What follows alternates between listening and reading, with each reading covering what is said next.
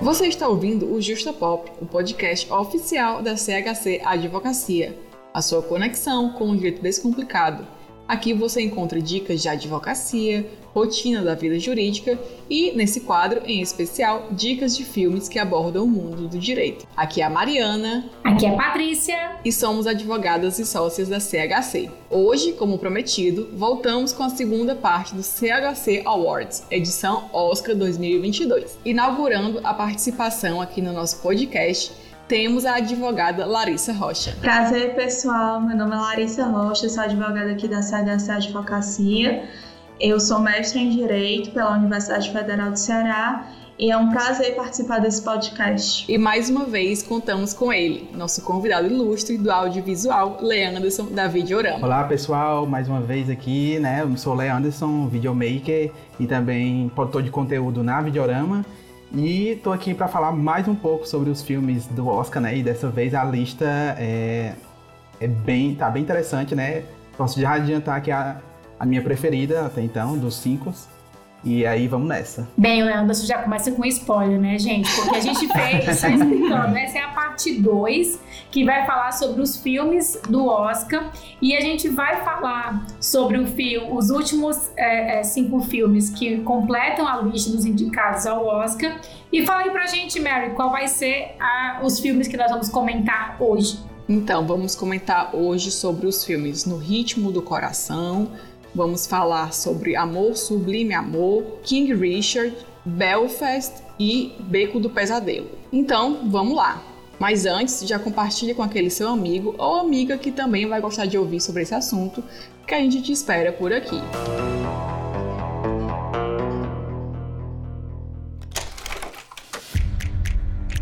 What are you doing next year? Working with my dad. Ruby! You can sing. Berklee College of Music have scholarships. I've never done anything without my family. How do you feel when you sing?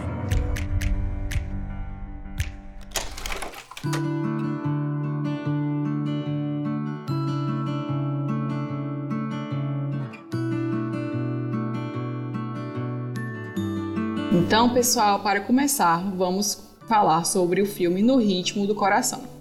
O título original do filme, a sigla CODA, corresponde a Children of Deaf Adults, ou seja, filha de adultos surdos, o que já demonstra boa parte da perspectiva que é abordada no filme. O longa, né, conta a história de uma família com deficiência auditiva que comanda um negócio de pesca em Gloucester, nos Estados Unidos. A protagonista, a Ruby, é a única pessoa da família que escuta, ajuda os, os pais e o irmão surdo com as atividades do dia a dia ela é né, a filha mais nova da família e ela acaba, durante o decorrer do filme, descobrindo uma grande, uma grande paixão pela música. E aí é que todo o trama né, se desenvolve. Mas em decorrência né, dessa da família, né, que toda ela tem essa deficiência auditiva, ela é alvo ali de bullying, bullying na escola e aí realmente acaba que no coral da escola ela encontra ali o seu refúgio e todos o desenrolar da trama. É, paralelamente a isso, a sua família luta para pagar contas com o negócio da pesca, pois novas taxas e sanções são impostas pelo conselho local. A jovem, então, treina para ganhar uma bolsa e ser aceita na faculdade de Berkeley, onde poderá seguir com o canto, que é uma faculdade de música. E aí para isso ela conta com a ajuda, né, ali com, com a tutoria de um professor da escola, que é justamente o professor do coral. Porém, ela precisa decidir entre continuar continuar ajudando a sua família ou ir atrás dos seus sonhos.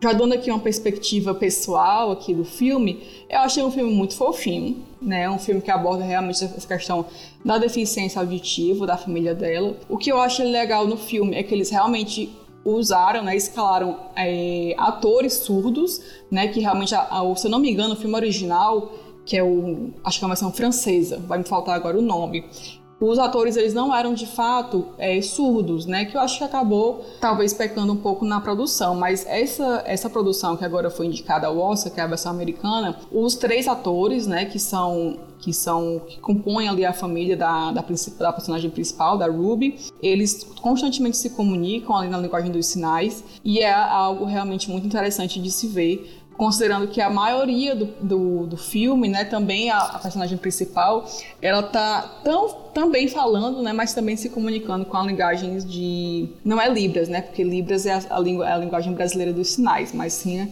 a linguagem específica americana, né, inglesa do, dos sinais. E Leanderson, você assistiu esse filme, o que é que você achou? Sim, assisti. Ele foi o primeiro filme que eu peguei da lista para assistir. E ele realmente foi uma grande surpresa. Eu realmente não esperava que o filme fosse me tocar em um momento. Ele realmente me emocionou em vários momentos. Ele tem uma história que ao mesmo tempo ele, sim, o romance dele é bem, né, bem comumzinho, um romance dela com, né, ali do meninozinho, mas o grande a grande chave ali do filme é o elenco, né? Eu até tento falar que é, o filme, assim, para dizer o que é um bom filme, ele pode vir de vários aspectos, né? Ele pode vir de uma grande produção, ele pode vir de uma boa direção de arte e também de um roteiro bem escrito, mas o primeiro, o primeiro ponto é o cerne do, de um bom filme é o elenco. E para mim, assim, Coda, assim, quando você bota assim, todos, todo o elenco, o melhor elenco, né? É o de Coda, sem, sem dúvida, eles são muito bons. Me surpreendi, eu não conhecia os atores, né? Os atores que faziam parte disso, eles realmente são atores, assim, né? Estudaram, vinham estudando. É até que a Marlee, que faz a mãe dela, ela até já ganhou um Oscar é, em 1980 por um papel também, que ela fez também de uma surda. E eles são muito bons, assim, eles contam piadas com... Eles contam piadas por sinais e você, você ri, normalmente você vai engatando e você nem percebe que você já está começando a entender algumas coisas é, assim, tem muitos momentos e tem momentos marcantes, assim, que eu, que eu sempre lembro quando pergunto assim, o que é que tu achou do Coda? Que aí tem aquela dualidade, né, de que ela ela pergunta, não, por que você não quer que você não quer que eu siga essa carreira de música, né? E aí a mãe dela fala, né? É, se eu fosse cega, você acha que eu ia gostar de pintura? É, e aí foi um momento que eu comecei a ver que o filme não tinha só uma, não era só uma historinha é, Mamão com Açúcar não, ele tinha pontos ali profundos. Ele, era, ele tem um roteiro bem funcional, né, Leandro? Exato. E isso aí também vem da empresa, né? Se vocês não sabem, uma, uma curiosidade, o filme é o primeiro filme da Apple é, concorrer ao Oscar. Esse filme é, é, produzido pela Apple, né? A Apple tem um streaming que ela idealizou agora no, na pandemia e eles vêm fazendo produções, muitas produções assim. Então ele tem série falando sobre adoção, é, sobre o processo de adoção que é, eu não imaginava que de adoção nos Estados Unidos era tão, tão demorado e tão complexo, né? A gente pensa que é só chegar e você assinar um papel, não é bem assim. Tem também, e também da Apple tem o, o Morning Show, que é sobre a questão de assédio. Então teve duas temporadas com um elenco bárbaro que também vale muito a pena. Então ele ele vem trabalhando com esses temas, né, trazendo para o mainstream esses temas aí, assim, bem que o pessoal esquece e tal. E sem dúvida, o, o ator que tá fazendo o, o, pai dela, né? O Troy, tá concorrendo. Eu acho que ele super merece ganhar, porque ele realmente ele tirou lágrimas assim em cenas muito boas. Eu acho que ele. É, é um filme que, que prende muito e. A, a, além do, do ator também, a protagonista, né, a Emily Jones, ela é ela se preparou muito bem para o papel, ela passou vários meses é, aprendendo a linguagem dos sinais é, é, da a linguagem de sinais americana, teve aula de canto,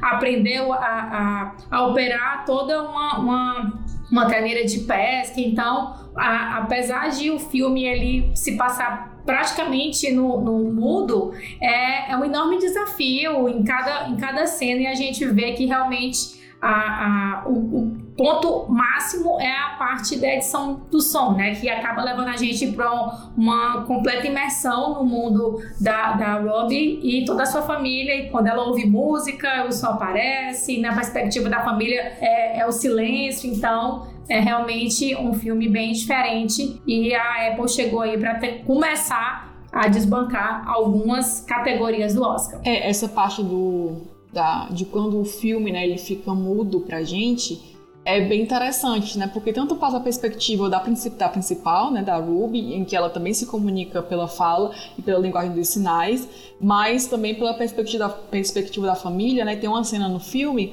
em que ela está se apresentando no coral da escola e eles não, por não escutarem, eles ficam conversando sobre amenidades, sobre o que, é que eles vão comprar no supermercado, né? E aí, do nada, o filme fica mudo.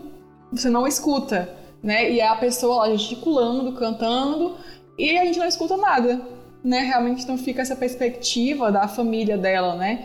De como que eles veem o mundo por serem é, deficientes auditivos. Até nessa cena também o irmão dela pergunta, né, que a, a namorada, que ele tá começando ali a, a, gostar, fala, né, olha, ela tá dizendo que ela canta bem. E a mãe dela, a mãe dela entende que ela é uma pergunta, né? Tipo, será que ela tá cantando bem? A mãe dela não faço nem ideia. Tipo assim, eu, ri, eu ri muito naquele, nessa, porque você fica imerso ali, sentindo realmente ali como eles realmente estão imersos ali, né? Como eles são ali dentro do, daquela, aquele cenário. É muito, muito bom. Essa cena trabalha essa questão da empatia, né? De se colocar nessa condição de surdo, de da gente perceber a visão, assim, a perspectiva deles. Então, eu achei muito forte, muito impactante a gente, essa parte que fica surda, assim, muda mesmo, né? Pra gente não, não escuta. Eu acho que a cena também bem emblemática do filme é que, por a família trabalhar na, na pesca, é, ela, a principal, que é a Ruby, e ela fala com todo mundo, né? Ela escuta, ela meio que ela serve como intérprete da família, né? Então ela constantemente ia trabalhar com o pai, com o irmão na pesca, né? Em alto mar, e ela também servia ali como intermediária para as negociações. É, eu não sei se chega a ser um sindicato, né? Mas ali é a empresa que compra os peixes deles, tal. E aí com essa questão dela querer é, ir para a faculdade de música, ela, come, ela começa a se ausentar do trabalho com o pai e com o irmão. E aí tem uma cena do filme em que eles estão trabalhando, né? Estão pescando, estão em alto mar. E aí a guarda costeira aborda é pelo, pelo rádio, né, pedindo para eles pararem, só que eles não escutam. Então eles descumprem a, a ordem né, ali do, da, da, da, guarda costeira. E aí eles chegam a abordar, chegam no barco pedindo para eles pararem do que eles estão fazendo, eles sem entender nada. E aí tem uma pessoa dentro do barco, né, que é a monitora, que é diante de uma, de uma nova legislação local, precisa ter essa pessoa, né, durante o trabalho da pesca. E aí ele fala, não, eles são surdos, eles não estão entendendo, eles não escutaram, né, o chamado do rádio. E aí por isso eles vão à corte, né, acredito que alguma forma órgão administrativo, regulatório, né, não sei, é, e acabam tendo que pagar por, terem, não, por não terem respondido né, ao chamado da guarda costeira. E por segundo lá, né, o julgador, entre aspas, né, talvez ali o, o dirigente, não sei, é, por não terem, por estarem conduzindo né, o, o, barco de uma forma irresponsável, já que eles não poderiam responder e nem se comunicar com outras embarcações que também estivessem em alto mar, né, e aí tem até uma cena em que o irmão mais velho, né, ele se revolta porque ele, ah, não é eu não quero ser tratado como uma vítima. E a gente, eu não acho que a gente tem que se adaptar a eles, aos ouvintes, né, digamos assim. Eu acho que eles que têm que arranjar alguma forma de se adaptar a gente. É, então, até mesmo sobre essa perspectiva do direito, né, na, na, nossa legislação, tanto pela Constituição Federal como pelas, legislações específicas, e eu trago aqui a Lei 10.436 de 2002, é, o sinal né, de Libras, a língua de Libras, ela é considerada assim uma língua oficial, né, uma comunicação expressa, ela é assegurada nos órgãos públicos, ela é também garantida né, como material didático audiovisual, que também deve ser utilizado em autoescolas, em escolas, em faculdades, em programas políticos, é, em qualquer tipo de, de, de vinculação né, de imagens de mídias vindo do governo, a linguagem brasileira de sinais ela é sim garantida e é obrigatória também nessas comunicações ao público.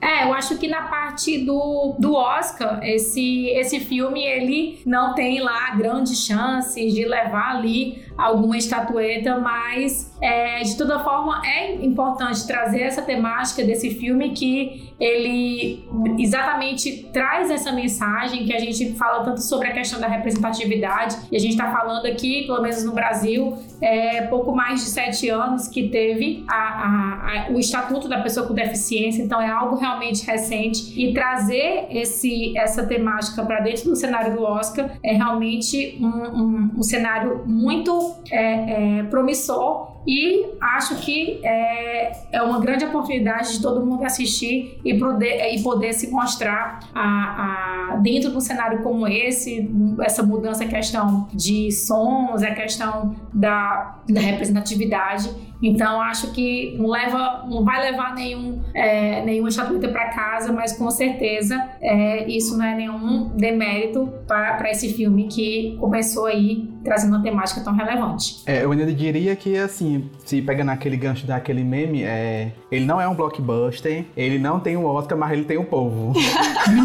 Boa. Mas então fica aí a indicação, fica nos nossos comentários. Ele está disponível na Amazon Prime, para quem quiser assistir, para quem se interessar, está disponível no streaming.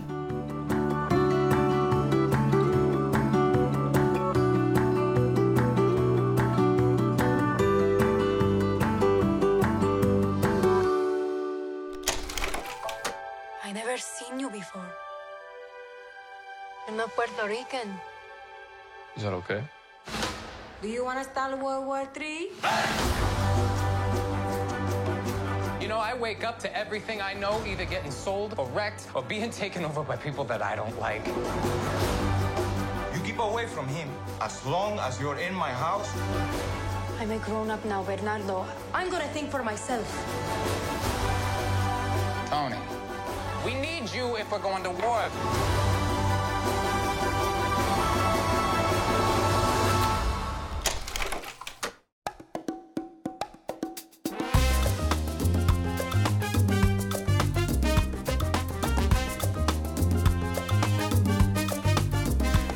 E agora, doutora Patrícia, Amor Sublime Amor. Ai, gente, esse filme, esse filme, por mim, não sei se ele vai é, é, levar dois ou três, porque Eita. acho que a aposta tá alta, então a gente sempre gosta de lançar o nosso episódio antes é, da, da indicação, porque o que a gente tá falando aqui é, é só no, no- no nosso mundo, do que a gente quer, e depois às vezes, às vezes a gente acerta e às vezes a gente erra, mas eu acho que essa, esse remake, na verdade, é uma adaptação de um musical da, da Broadway, então a gente tá falando aí de uma reconstrução de um cenário da década de 50, e claro, acho que uma história que se baseia no famosíssimo e atemporal romance de Romeu e Julieta de Shakespeare não poderia ficar a desejar. Então, acredito que a, a retratação de uma história que envolve duas grandes gangues é, é, rivais, a gente tem de um lado a- os jovens americanos, que são os chamados Jets, e os Sharks, que são os imigrantes porto-riquenhos que vivem ali no controle do bairro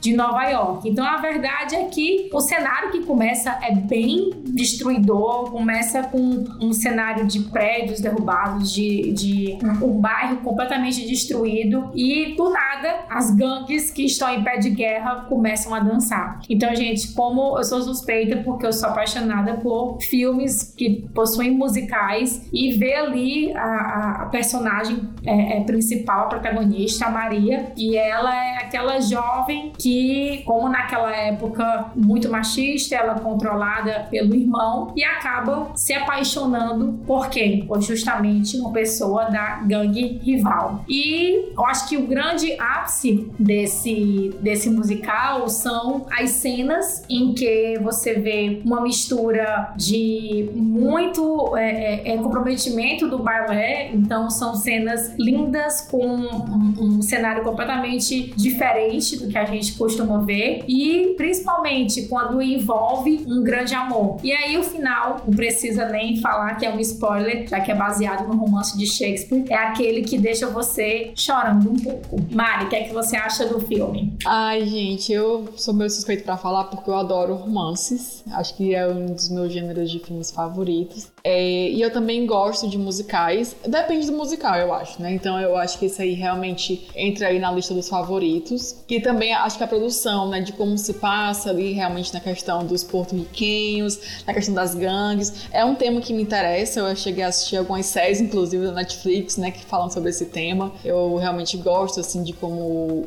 os Estados Unidos, de uma forma geral, tem essa influência latino-americana, né? Então, é, enfim, me, me identifico aí realmente vários aspectos do filme, mas eu acho realmente que, não sei, eu, eu, tenho, eu tenho uma impressão de que o Oscar realmente esse ano não tem para ninguém, que é, é, é, Duna mesmo, a gente já falou no primeiro episódio, é, mas eu queria também saber aí, Leandro, o que, é você acha?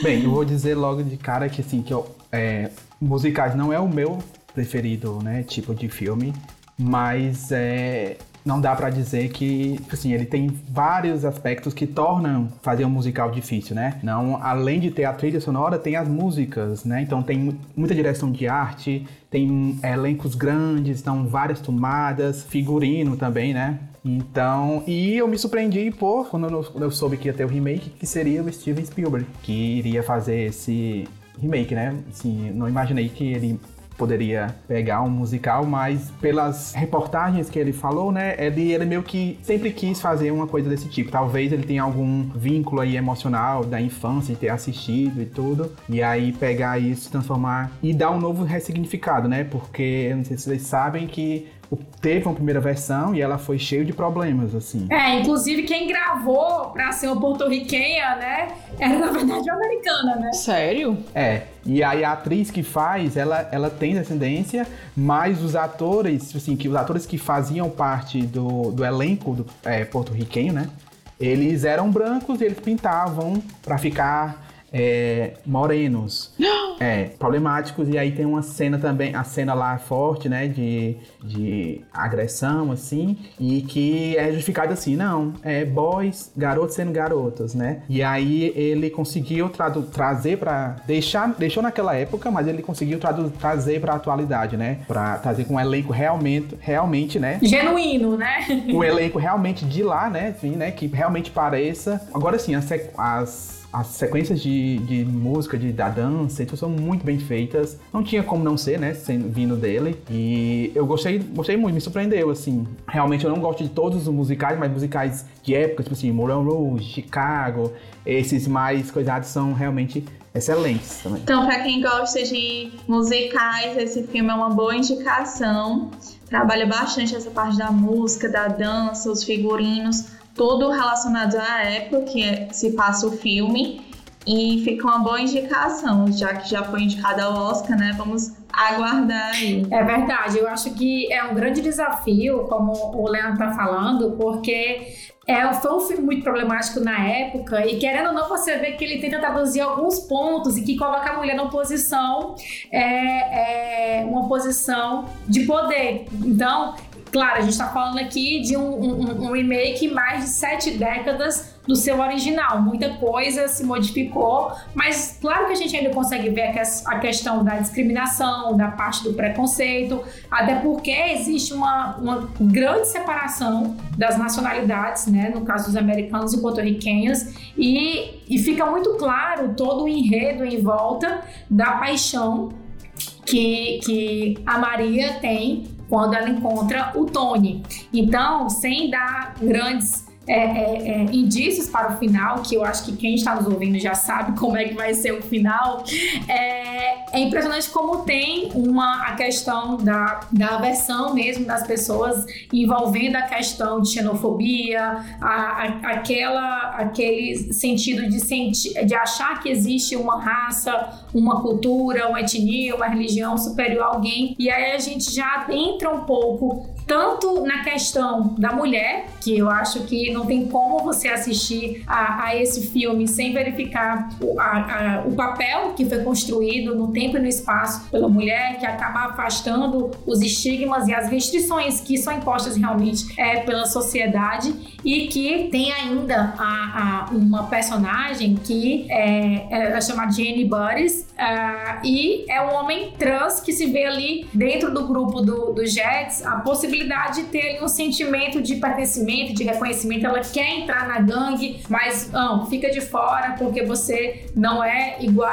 igual a nós. Então, tem toda a questão de, de uma reflexão e conscientização mesmo sobre a questão da, das diferenças. Mas aqui no aspecto do Brasil, a gente pode trazer sobre a questão de gangue. A gente fala muito de, de gangue aqui no, no, no, no país, mas não tem exatamente esse nome dentro do ordenamento jurídico. A gente tem a questão da associação de pessoas que, que, que estão ali para realizar ou cometer algum tipo de crime. E aí a gente vê muita questão relacionada à confusão, é, briga, ofensa, e com certeza vale muito a pena que mesmo você se deparando com, aquela, com aquele cenário, que tem a questão do casamento arranjado, que tem a questão de a mulher não poder estudar, a questão de não poder sair de casa sem estar acompanhada por um homem, vale muito a pena porque você faz esse comparativo da década de 50, do que a gente vê, analisa tudo que evoluiu e também o quanto que a gente ainda precisa evoluir. Eu já vou antecipar minha nota pro filme que não pode ser diferente de 10, apesar de ter Duna no meu coração. Acho que Amor Sublime Amor é, está ali no segundo do páreo. Uau! Nossa, uau mesmo, viu? É, se apaixonou mesmo pelo, pelo filme. Apaixonei.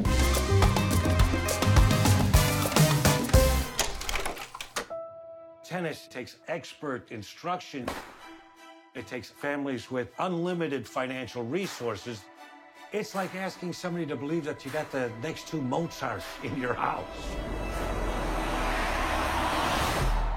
Venus and Serena gonna shake up this world.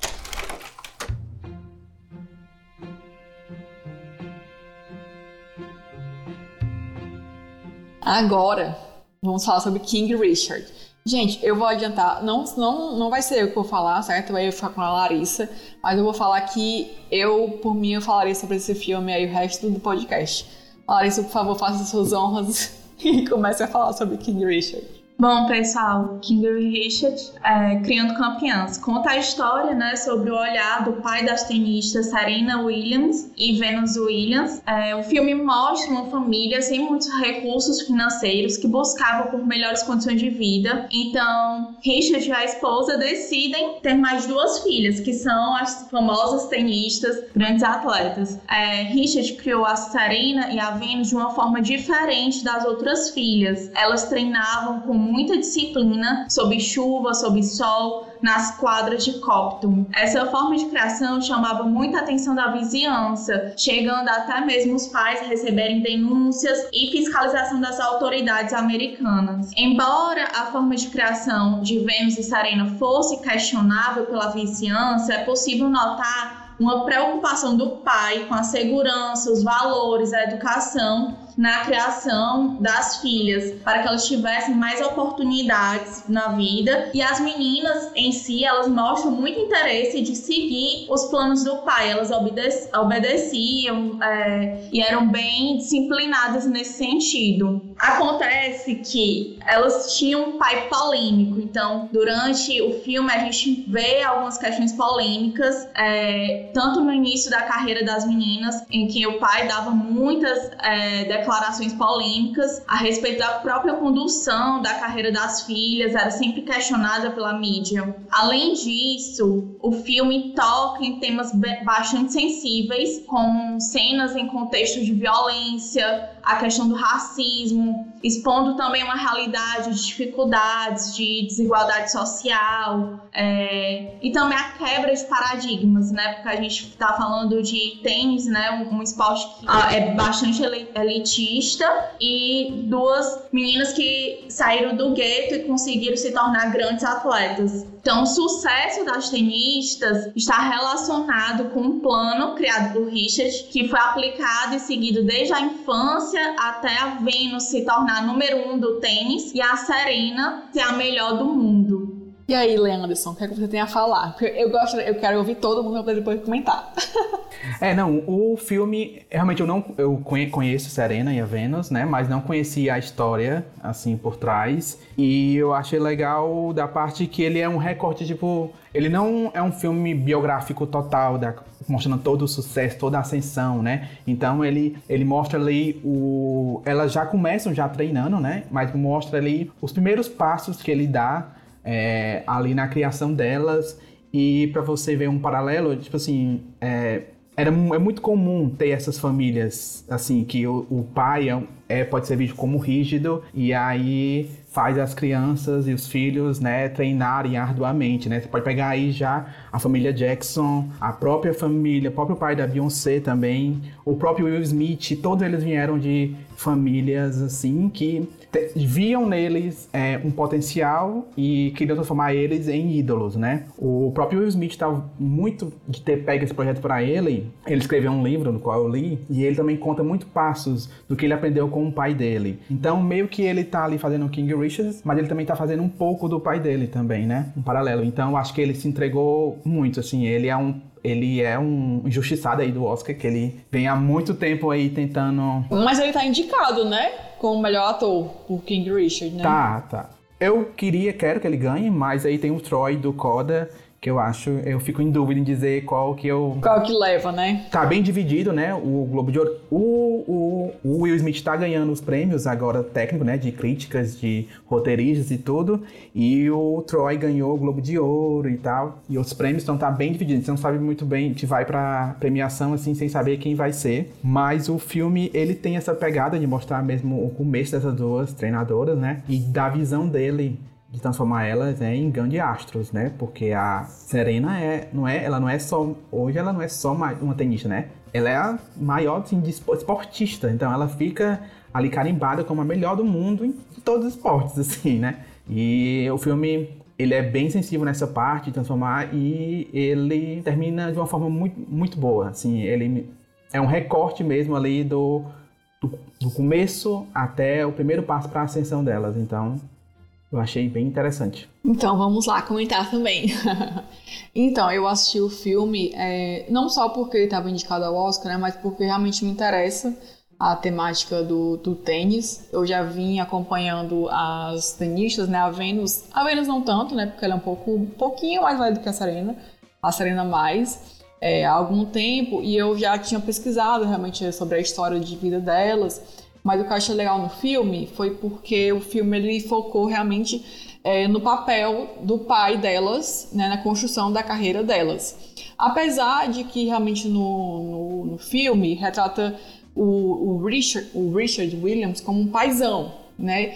Ele pode ter até porque o filme é produzido pelas, pelas tenistas, né, pelas irmãs, mas o, o filme eu acho que ele falha um pouquinho em abordar outros aspectos envolvendo a vida dele, né, de que ele tinha uma outra família, até hoje, eu estava até pesquisando, né, de que tem um, do, um das irmãs por fora, assim, que não é da, da mesma mãe, da, das tenistas, em que ela fala que ele seria só o doador de esperma, né, é uma coisa assim bem, bem conflituosa, né, de que ele talvez tenha filho aí que ele nem reconhece, tenha tantos filhos espalhados no, nos Estados Unidos que ele não sabe nem a existência deles, né, então realmente tem esse aspecto é, que não é abordado no filme. Mas, para além disso, né, realmente mostra mostra a grandiosidade aí das irmãs. É, isso aí é realmente inegável de como o plano do Richard Williams deu certo, né? Demais, né? E de como ele também conseguiu trabalhar a cabeça delas para que elas não, não se perdessem, né? Assim, durante a fama. E pelo contrário, a gente vê aí que a própria Venus Williams, né? É, desafiando todos os, é, acredito, todos os limites do, de qualquer esporte, né? Tá, tá jogando torneios até hoje, né? Ela com 42 anos, ela consegue jogar torneios. A própria Serena Williams também com 39, se eu não me engano, jogando vários torneios. É, inclusive, elas chegaram a fazer uma final juntas, né, do Australian Open de 2017. A Serena Williams grávida né? E ela conseguiu ganhar o, o torneio, né? Então acho que só mostra aí a força delas duas de como elas realmente são imbatíveis. É claro que com, com a ascensão, né, de novas, novos, novas tenistas, elas acabam ficando assim um pouco é, mais ameaçadas, né, entre muitas aspas. É, elas, não, elas fazem algum tempo, né, que elas não ganham algum título assim de grande expressão, mas elas realmente conseguem avançar nos torneios ainda, né, competindo aí com tenistas de 23, 24 anos, é, realmente colocando aí de igual para igual. É, e também, como a Larissa falou, né, e o Leanderson também, existe todo o debate aí do racismo e de elas, de elas serem também mulheres. Então, existem hoje algumas tenistas negras, né, no circuito, que elas falam é, abertamente, né, de como a, a, Serena Williams, de como a Venus Williams é, são grandes inspirações, né, que elas cresceram almejando se tornar tão grande quanto elas, né, e também questão do próprio das premiações no, no a Venus Williams teve um grande papel, né, para que a premiação, né, que é milionária nesses torneios, fosse igualitária, né, para as mulheres e para os homens. Até 2017, o torneio de Wimbledon, né, na Inglaterra, e o torneio de Roland Garros na França não tinham um prêmio igual para as mulheres como tinham para os homens, né? Então a premiação era diferente, apesar de eles é, disputarem o mesmo torneio o mesmo número de jogos. Então a Venus realmente na, na época fez uma campanha e foi essencial, né, para que hoje as tenistas mulheres recebessem o, o mesmo valor em prêmios, caso né, elas forem campeãs e forem avançando em cada, em cada fase do torneio.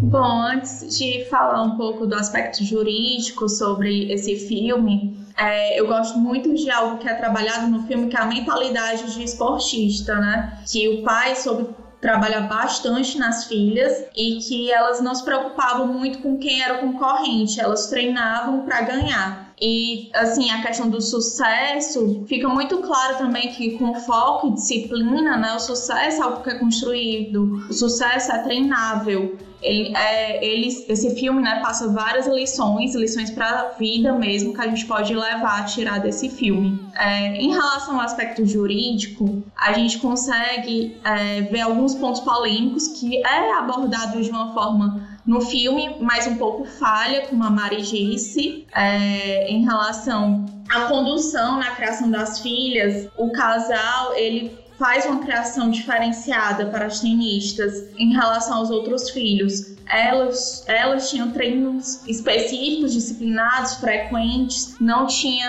é, uma flexibilidade como as irmãs, enfim, o rigor era muito grande em relação aos treinos, é, e isso era bem nítido, foi bem nítido, reproduzido no filme. Agora, também é, a gente pode questionar até que ponto é, essa condução de treinos intensos seria apropriada ou seria ou poderia ser visto como algo excessivo, né? Nessa questão de poder familiar, do exercício do poder familiar. O poder familiar ele é disciplinado no nosso Código Civil, né? Trazendo aqui por direito brasileiro que fica na parte mesmo é, do pleno exercício da família em relação à criação e educação dos filhos. Mas esse ponto do rigor, do, dos treinos intensos, será que ele era apropriado ou ele era excessivo? Fica aqui esse questionamento, né, esse olhar crítico sobre a perspectiva do direito. Também, como a Mari falou, e aqui é um ponto que eu concordo, é, tem, além da criação diferenciada, o pai das tenistas, ele tinha outros filhos e aí a gente consegue perceber que além da criação diferenciada de dar mais atenção para as tenistas, outros filhos não recebiam nem sequer uma atenção do pai. Então era deixado de lado e aí se a gente olhar pela nossa constituição, é, isso seria uma perspectiva de uma discriminação entre os filhos que não recebem o mesmo amor, a mesma condição de lazer, esporte, educação, enfim, o mesmo a própria convivência familiar. Então, eu acho que iria ser contrário, né? Iria estar aqui ferindo o nosso artigo 227 da Constituição. É, Larissa, e eu acho que até é importante mencionar também que, por uma perspectiva né, também do direito brasileiro, é, recentemente existem vários julgados do STJ, principalmente, acerca do abandono afetivo. Que é realmente essa situação muito comum até no, no Brasil especificamente do pai, né, que constitui uma outra família e não dá mais o suporte é, afetivo e até mesmo financeiro para os filhos da família anterior em que ele já tinha constituído. Né? Ou simplesmente né, tem algum tipo de caso extraconjugal né, do casamento e dessa relação extraconjugal advém né, um, um filho, uma filha, e por ser fora do casamento, ele não querer assumir ali a sua responsabilidade com aquela criança.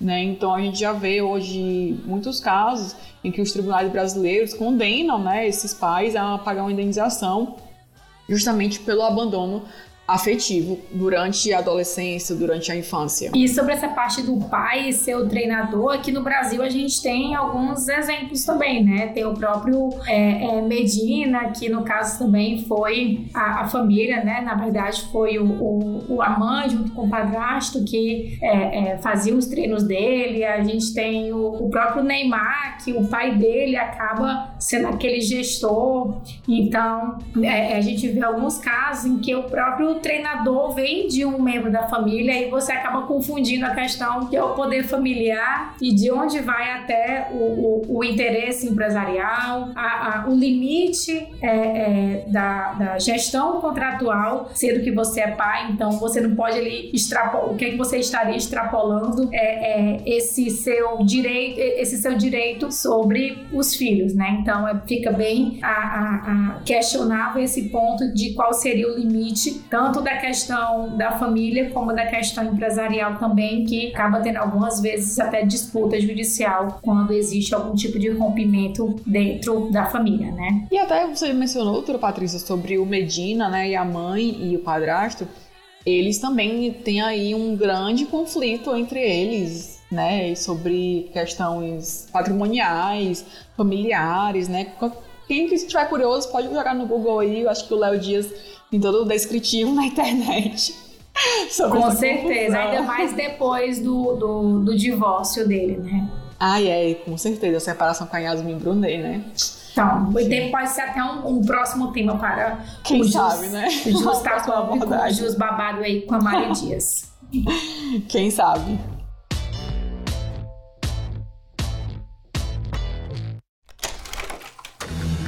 Your buddy from Belfast, where everybody knows you.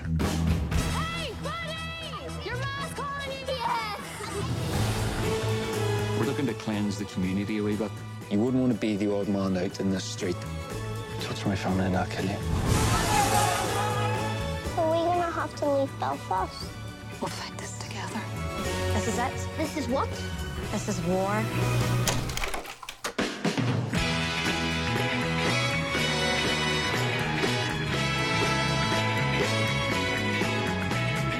E agora o tão falado, tão mencionado filme Belfast. Eu acho que é um filme aí que tem, lidera várias indicações em várias categorias. Realmente é um filme bastante falado, é, inclusive baseado né, em fatos reais, com a perspectiva do diretor do filme, né, enquanto criança na Irlanda do Norte, que trata sobre conflitos políticos, étnico-religiosos que ocorreram no país né, na década de 1960, especificamente em 69, que foram popularmente conhecidos como The Trouble. É, esses conflitos né, têm raízes aí num contexto político local, é, sobretudo originadas por tensões entre, entre protestantes e católicos, que levou a cidade de Belfast a ser palco né, aí de várias lutas armadas que deixaram milhares de vítimas. É nesse contexto né, que o filme ele é contado, ele se passa inteiramente na cidade da Irlanda do Norte, né, inclusive a capital, e toda a narrativa é feita com base no olhar de Buddy, que é o protagonista protagonista, interpretado né, pelo Jules Hill, jovem, uma criança que nasce na cidade e vê a infância dele alegre num bairro super pacífico, super tranquilo, é, ser tomado por insegurança e medo, após presenciar um ataque feito por protestantes em sua rua, caçando os vizinhos católicos e ateando fogos em carros e casas. Sobre esse contexto, né, é até legal mencionar que na época e, é, na Irlanda do Norte, sempre muito envolvida né, em conflitos aí referente à sua independência independência né, da, do Reino Unido é, em que a Irlanda é, tinha aí uma maioria católica e a minoria protestante, né, enquanto que a Irlanda do Norte era justamente ao contrário, tinha ali a maioria protestante e a minoria católica. E aí o diretor do filme, né, que ele que ele vai retratar ali, vai colocar realmente a sua visão sobre os conflitos da época, tem a família protestante e eu acho que até por isso também que alguns críticos de cinema falaram é, criticaram de uma negativa o filme, né? Porque na verdade todo o conflito ali da minoria seriam os católicos nesse conflito em específico né? Enquanto que o filme passa ali a perspectiva de alguém que estaria instaurando os conflitos, né? Que seriam ali os protestantes. Mas é importante também mencionar que a perspectiva é de uma criança, né? Não é de um adulto, apesar de muitas vezes ele falar ali sobre os pais, sobre os avós, né? Que moram juntos e o, e o pai também que mora em Londres e que quer levar a família para Londres, né? Tendo em vista o agravamento dos conflitos, né? Mas que realmente alguns críticos, né? de, de cinema falaram sobre a leveza do diretor acerca do tema né, de, de realmente serem conflitos é, que até hoje podem instaurar algumas discordâncias na Irlanda do Norte, inclusive pela própria história né, aí da, da ocupação britânica, do, do exército militar, britânico, do militar britânico na Irlanda do Norte, é, e de ele algumas vezes durante o filme tratar o filme, tratar né, o conflito aí de uma forma mais, é, talvez até cômica, né, talvez realmente é, tivesse passado um pouco do, do ponto aí de uma leveza acerca do filme. Mas bom, o fato é que depois, né, desses conflitos, é, o, o filme vai se passar ali em preto e branco, né, o que é bem interessante, é, de como a família dele, né, de como ele, os pais, principalmente os avós, vão tentar é, resolver e, e, se arranjar nos conflitos que estão acontecendo na Irlanda do Norte. Lidera aí várias indicações, o Leanson pode falar aí muito melhor do que eu. É, e, é sobre, e é sobre toda essa questão conflituosa da Irlanda do Norte que o filme se passa. É, então assim, já para começar sobre essas críticas aqui, eu já preparo esse pano aqui, ó. pra passar para todo o filme. Gente, rapidinho, é porque a gente não tá filmando, né? Mas o Leandro ele literalmente pegou um pano e saiu saiu passando aqui na mesa. Pegou. Pegou o que eu vi.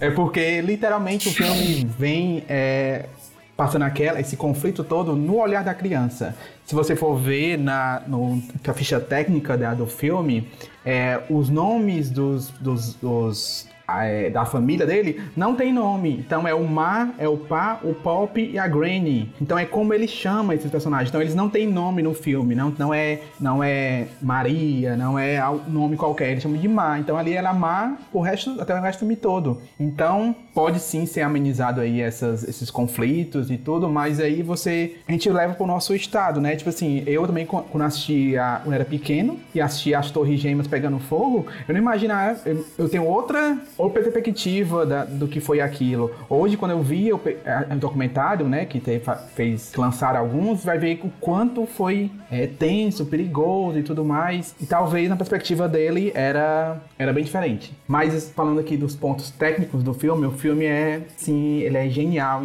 tudo que ele se propõe, ele quebra os, todos os ângulos comuns, ele... A gente fala muito aqui na, na Videorama, a gente ensina muito a falar sobre os planos comuns do cinema, né? Plano aberto, plano americano, é, primeiríssimo plano, e esse filme ele quebra com todo, todos esses planos comuns. Mas um ponto importante falar é que ele só quebra porque ele sabe o que ele está fazendo, né?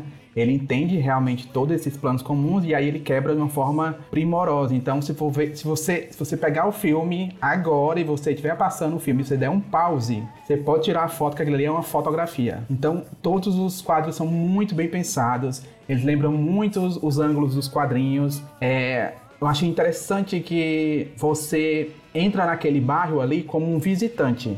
Você presta atenção, é, na cena tem muita cena de traveling. Você nunca, você nunca vai ver uma, uma cena com a pessoa conversando assim no primeiro rosto dela. Você sempre vai ver ela distante. Então essa quebra assim eu achei de uma forma assim genial. Se, por exemplo, você teria uma noção, é, já que não estão ouvindo, se tiver uma conversa acontecendo na casa deles, é, ao invés de ir pro plano de contraplano, que é corta, corta pra pessoa que tá falando, corta para que tá ouvindo, não, a câmera ela vai para o canto da sala e aí fica fica parada e você fica rolando toda a conversa. Não, realmente você senta, entra na cara da pessoa e fica ali, ó, ouvindo. E aí você entra como um, esse turista aí nessa cidade da mesma forma durante todo o filme. E eu acho que esse é o ponto principal para eu ele ter me pego assim de jeito. Eu deixei por último, eu vi assim, fiz filme preto e branco, eu vou deixar por último.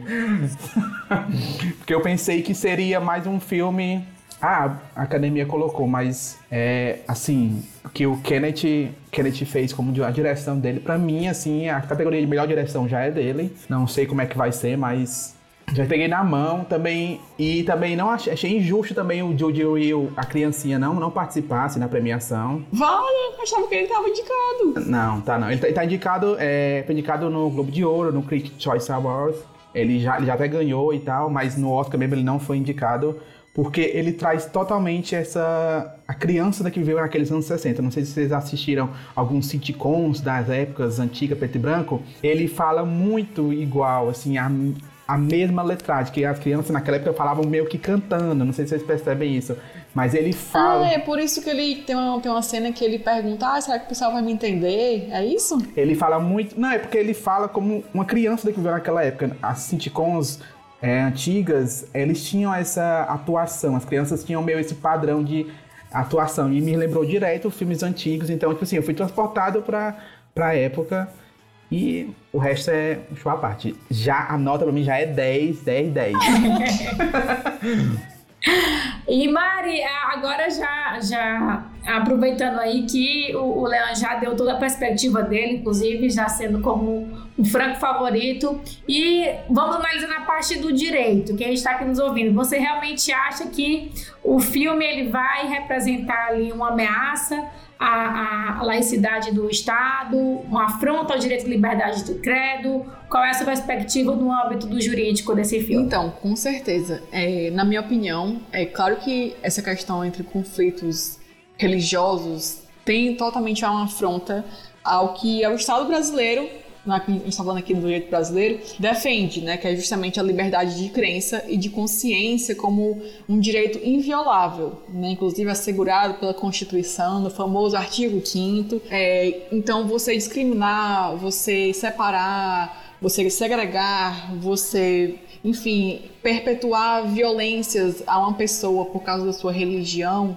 né, totalmente contra ao que o Estado brasileiro, né, o artigo 5 da Constituição Federal assegura, né, que é justamente o direito de crença, de credo, é você poder praticar a sua religião de uma forma livre de uma forma segura e que ninguém realmente possa ali, interferir nas suas crenças, de como você pratica nessa sua religião. Então é claro que um conflito né, armado baseado ali na religião, numa, na etnia de uma outra pessoa, é, vai sempre realmente ir de encontro ao que o Estado brasileiro, né, a legislação brasileira assegura, que é a liberdade individual né, de cada um exercer o seu credo de uma forma segura né, e totalmente assegurada. É, e até é importante mencionar também que, além da Constituição Federal, a gente tem a Lei 9.459 de 2007, que pune com multa e até mesmo prisão de 1 a 3 anos é, quem zombar ou ofender outra pessoa por causa do credo que ela professa, ou até mesmo impedir e atrapalhar cerimônias religiosas. E além da esfera criminal, né, que essa legislação prevê, a responsabilização civil é plenamente possível,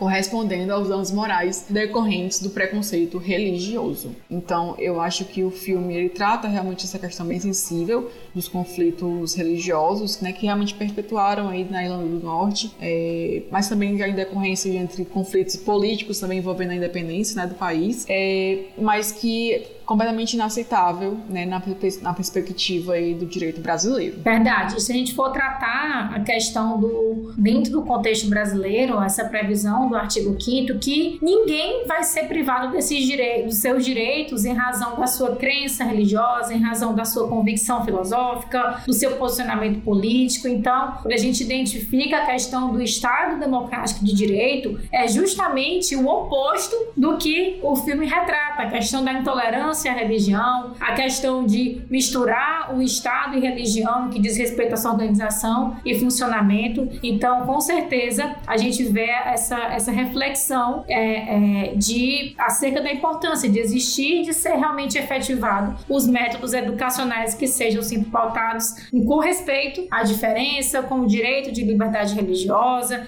e evitar justamente repetir massacres de culturas, etnias, religiões a partir da disputa do poder. E a sua nota, Mari, do filme? Eu acho que eu daria um 8. Mas é porque, tipo, eu, eu, gostei do filme, certo? Mas eu acho que essas críticas me influenciaram um pouco, não vou mentir.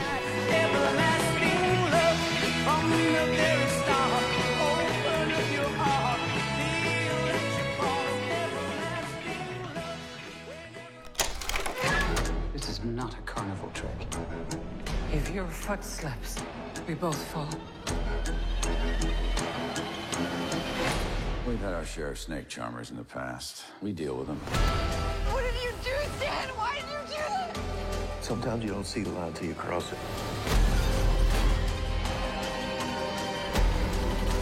You don't fool people, Stan. They fool themselves.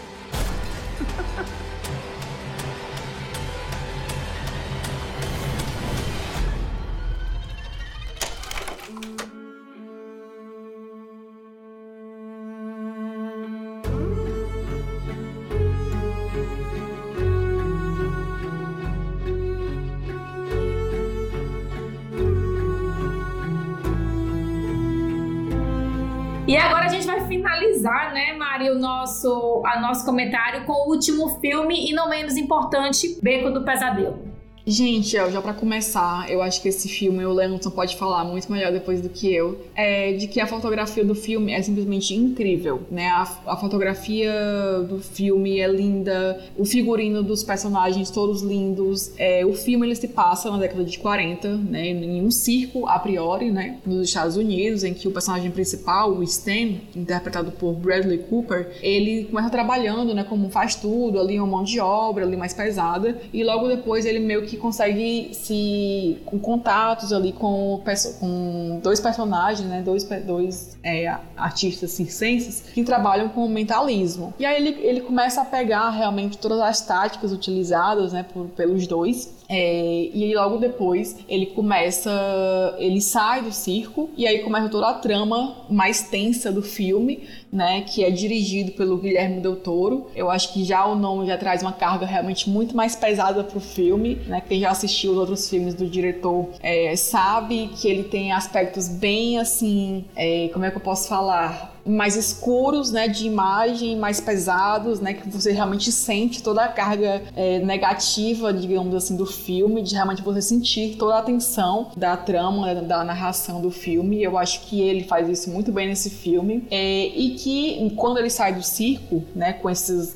com esses aprendizados dele, né, do, do mentalismo, por esses dois artistas circenses, ele começa a se envolver, né, com a alta classe da, da cidade dos Estados Unidos, Unidos e nisso ele começa a aplicar é, certas sabedorias, né, digamos assim, e aí eu acho que é a partir daí que o filme dá um plot muito massa, né? Que é quando ele realmente se envolve ali com a psiquiátrica, interpretada pela Kate Blanchett, em que ela começa a fornecer certas informações para que ele cada vez mais consiga um status ali entre a high society é, e consiga é, fazer cada vez mais o seu nome e assim, né? Realmente se consolidar no mercado como um médium, como alguém que tem ali um contato com o espiritual, né? Com outra dimensão. É, então é a partir desse contato entre os dois, né? Entre esses dois dois personagens que o filme ele dá uma virada assim muito massa.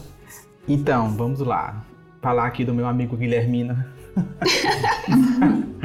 é, o filme ele é uma refilmagem né, do, de um clássico O Beco das Almas Perdidas de 47 é, que assim, tá, tá retornando muito o Guilherme ele tá com esse trabalho de pegar uns filmes que eles é, clássicos, assim, tentando dar uma nova roupagem. E eu acho que ele fez isso muito bem. Ele deu realmente a identidade dele. É, o Guilherme Del Toro, ele gosta de trabalhar mesmo com uma paleta de cores bem definida, né? Então, tudo muito brilhante. Então, se é uma cena azul, vai ser azul de bem brilhante, vermelho também muito brilhante. E uma coisa que a reconstituição da época, ela é tão, ela é tão boa, tão. Ela brilha, salta tanto os olhos que às vezes você perde a atenção da cena para olhar tudo aquilo. É uma coisa que ele gosta muito de trabalhar, são as cenas grandes angulares, que é aquelas cenas abertas, então vai ter detalhe em tudo. Teto, móvel, é, a cadeira, todos os objetos. Ele gosta muito de trabalhar objeto, então tem muito simbolismo ali de desde o relógio, a uma caneta, então é, ele gosta de trabalhar muito essa parte da fotografia. Ele e o, o que eu mais que eu gostei do filme é que ele, o Guilherme Del Toro, ele gosta de muito de flertar com o terror, né, com o horror. Então, consequentemente, você já olha a cena ali do, do circo, mesmo que não tenha, assim, não, ele não é um filme com muito terror, suspense, mas ele tem um ar, assim, né? Ele deixa um ar de filme de terror, de horror. Um ar meio macabro, assim, é. assim, bem pesadão mesmo. Sombrio. É, é sombrio, pelas cores também, também pela é, o, o figurino das pessoas. E o filme, ele trabalha assim como fosse uma, uma, novela, né? Não é a novela que a gente conhece, mas lá para eles também eles chamam de novela, que é uma história que tem dois, né? Ela tem dois pontos de, de virada, né? É, dois pontos, é, um salto de tempo, né? Começa ele no a primeira parte, depois salta um tempo, aparece já ele já numa outra fase a história e a história ela não tem não tem ponta solta, ela, né? Ela até se você sem seis sem dar muito spoiler, mas ela meio que ela dá um infinito, né? Ele volta, ele vai, ele volta, o personagem, né? E eu achei muito legal essa partezinha e é muito e era muito do filmes da época, né? Terem essa, essa trama de histórias assim, é, de que viagem, passagem de tempo, muitas coisas acontecendo e aí um plot não era um plot twist, né? Que é chamado na época, mas essa é a essa resolução do tema, né? Tem um finalzinho tá ali, é, se é para ele, né? Foi ruim, mas ok. E o filme, assim, eu não sei se ele vai é, conseguir ganhar alguma estatueta. Eu queria que ganhasse na parte assim de fotografia, porque realmente é excelente. E ele também é um filme excelente, assim. Eu, eu não vou dar o 10, assim, eu gosto muito do, do Guilherme, mas é, esse filme eu vou ficar com o 9 pra ele. Eu tô bom hoje. Ah, mas por que não 10? Porque Belfast é 10. Ah, tá bom. Pronto, agora convenceu.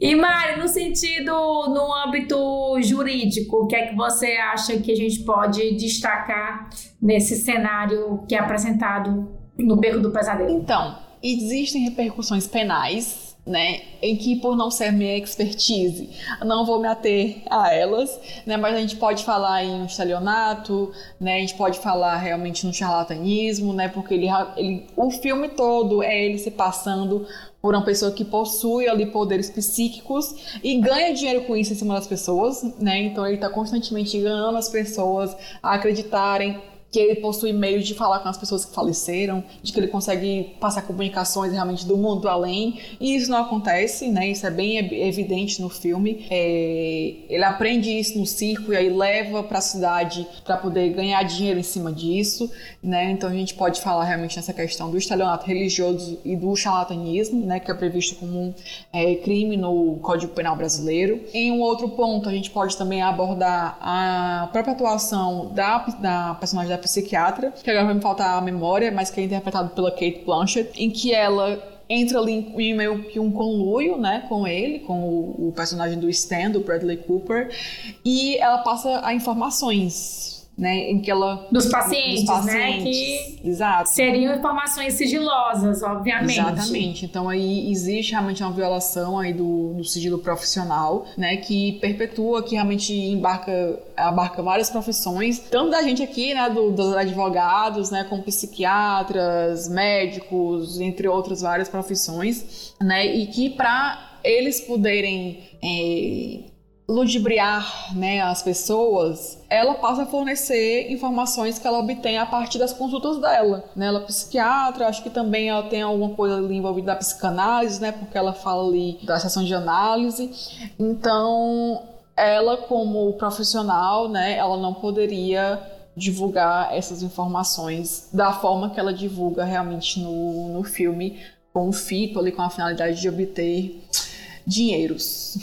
É, e ainda tem aí, já que é um, um, um prato cheio para os penalistas de plantão, tem uma cena que é bem interessante em que é, todo mundo fica lá vendo a quantidade de, de maus tratos que tem, tanto em relação aos animais, as pessoas que são levadas até lá para poder é, é, ficarem lá numa condição uh, muito ruim, então basicamente um cárcere privado, e vai um xerife até o circo para cumprir a ordem de interditar lá o estabelecimento. Só que aí, é, é, quando ele chega lá, o próprio Stan consegue ludibriar esse agente da lei e que ele fica sentimentalmente tocado pelo show do mentalismo, pela questão da mediunidade e que ele deixa de cumprir a diligência. Então é até interessante que a própria pessoa que seria o responsável é, por proteger a sociedade, a pessoa que seria responsável por fazer realmente o um enquadramento é, é, penal, e aí ele deixa de realizar aquele ato e é que a gente pode aqui enquadrar como sendo um crime de prevaricação, ou seja, ele deixou de realizar um ato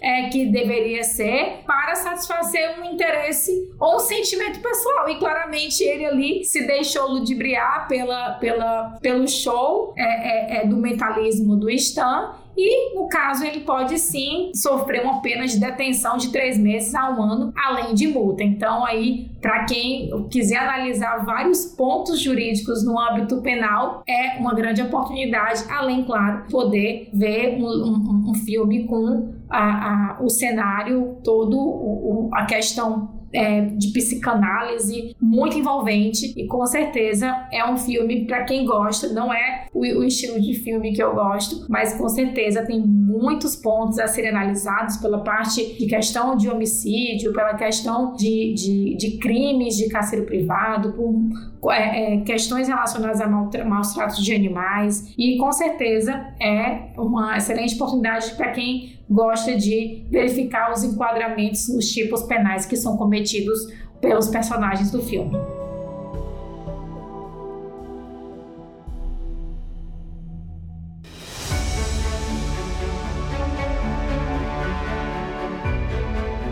Então, pessoal, finalizamos aqui a nossa análise dos filmes indicados ao Oscar de 2022, a categoria de melhor filme. Eu adorei os filmes que eu assisti, No Ritmo do Coração, O Beco do Pesadelo. É, por falar em, No Ritmo do Coração, eu daria uma nota, acho que um, um 9. Eu até me surpreendi realmente com a indicação dele. o Leandro adorou o filme, né? Mas eu vi uma crítica de uma pessoa do YouTube em que falou, né, que se esse filme tivesse sido lançado há 20, 30 anos atrás, ele seria facilmente um filme de sessão da tarde. Ai, eu tenho que concordar um pouquinho. Matou o Guilherme. Eu acho que é um filme fofo, né? Muito legal, realmente a mensagem que ele passa. Mas eu até me surpreendi com a, com a indicação dele ao Oscar. Porque, não, eu, assim, me emocionei com o filme, mas achei que foi um filme fofinho. Assim, foi. O Coda, o Coda, né? Tá falando? Isso, o Coda. Ah, é. sim, pensei que fosse o.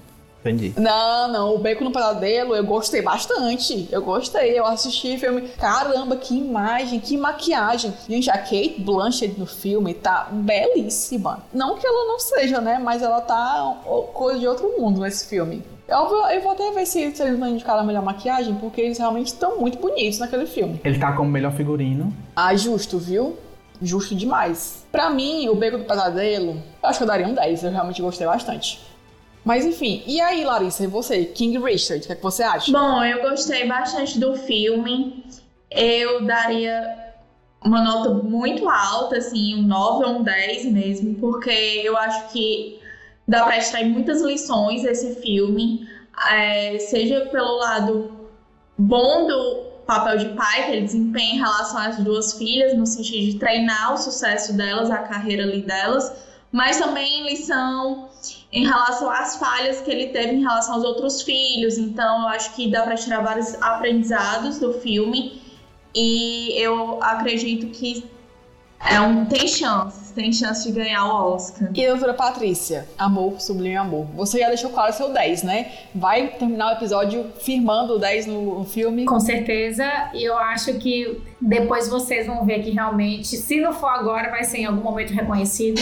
Porque é, é um filme excelente. E para mim, se eu pudesse fazer um destaque da, da, da, da personagem, não seria a, a protagonista, e sim a Anitta. Então acho que trazer a Rita Moreno dançando daquela forma, inclusive vou tentar assistir novamente porque realmente é muito excelente. Então sou suspeita porque para mim vai ser 10 e vai levar com certeza a estatueta para casa. Bom, da minha parte eu vou ficar mesmo com o Belfast e o Beco do Pesadelo. São os dois dessa lista que, embora Coda, né, um ritmo seja muito bom. Realmente eu concordo também que se ele é um filme ele tem um filme muito tocante, mas ele é um filme é, comparado né, à produção dos outros dois, ele fica um pouco abaixo nesse quesito. Mas ele também não. Mas assim, em termos de elenco, é, o, de todos os filmes listados, o, o melhor elenco é o do Coda. Assim, eu realmente fiquei muito tocado com os, com os atores. Então, essa. Cara, eu ficaria em dúvida em qual escolher, mesmo assim, entre os três. Mas se for para escolher um, dar um 10, seria Belfast.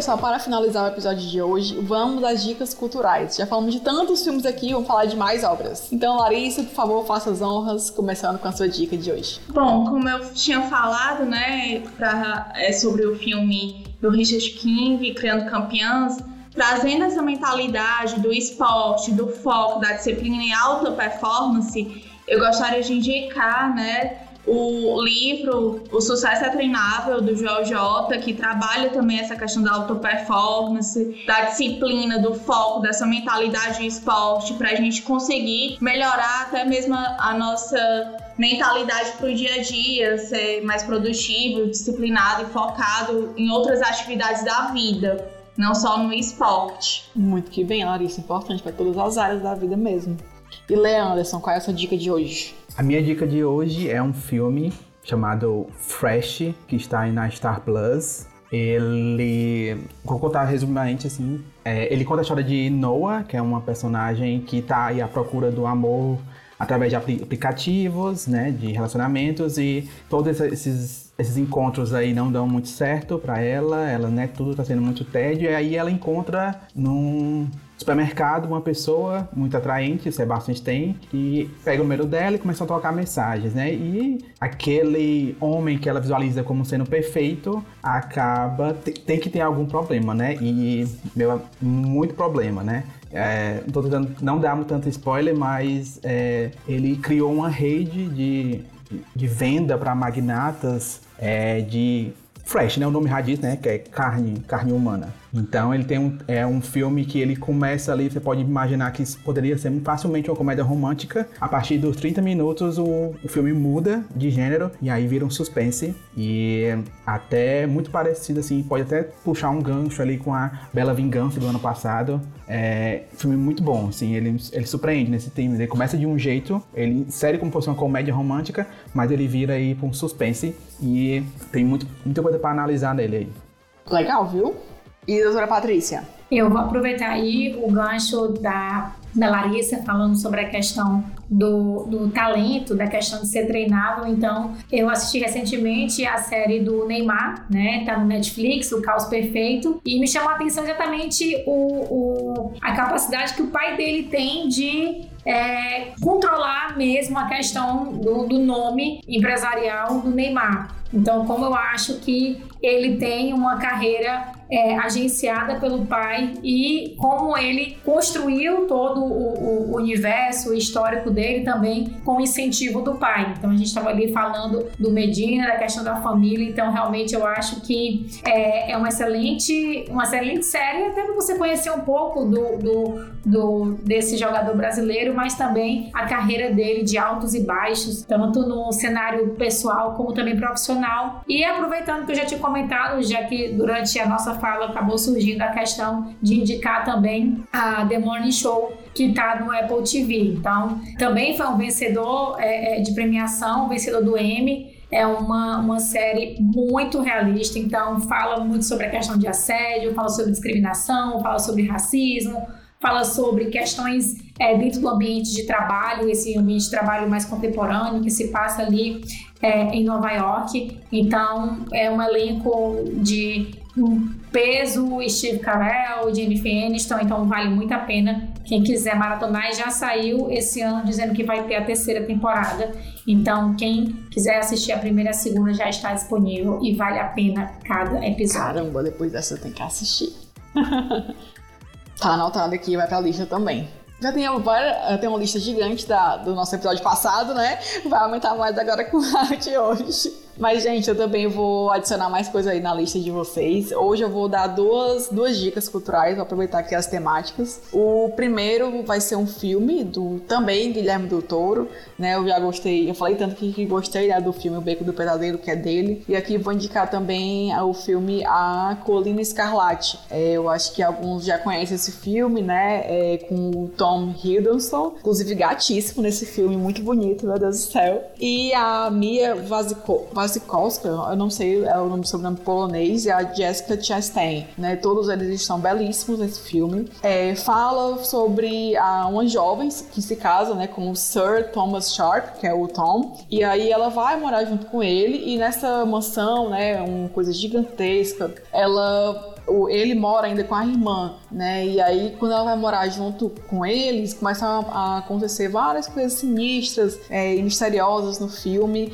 É um suspense muito bom, muito legal. Acho que também, também tem essa pegada do Guilherme Del Toro de flertar aí com o terror. E é um filme realmente muito bom. Acho inclusive disponível na, no Amazon Prime. Então fica a dica aí que é um filme sensacional. E com a minha segunda e última dica fica o documentário da Naomi Osaka no Netflix. É, para quem não conhece a Naomi Osaka, ela é uma tenista, inclusive também campeã de Grand Slam, campeã do Australian Open, campeã do US Open.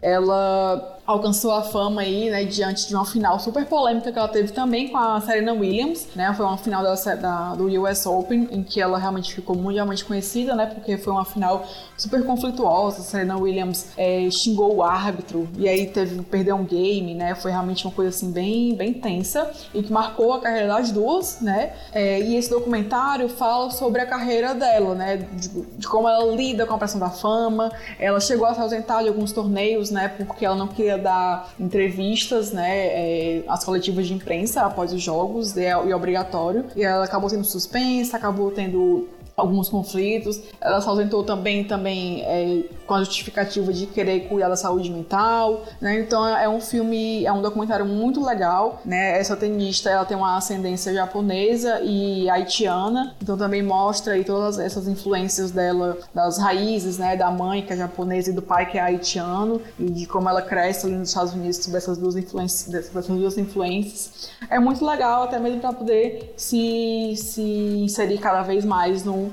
mundo do tênis feminino. Então essas são as minhas dicas de hoje. Porque a Mari é tenista praticamente profissional, viu, pessoal? a gente tá falando isso com propriedade. Quem dera, viu? Mas é... Mas também a gente não pode terminar esse podcast sem falar dos agradecimentos a quem participou também para que ele pudesse acontecer, aos estagiários Aline Félix, Joana Alencar, Vitor Costa, João Vitor, que não estão aqui com a gente gravando, mas com certeza fizeram a diferença para que esse, esse episódio pudesse se concretizar, né, Mari? Palmas para eles, arrasaram.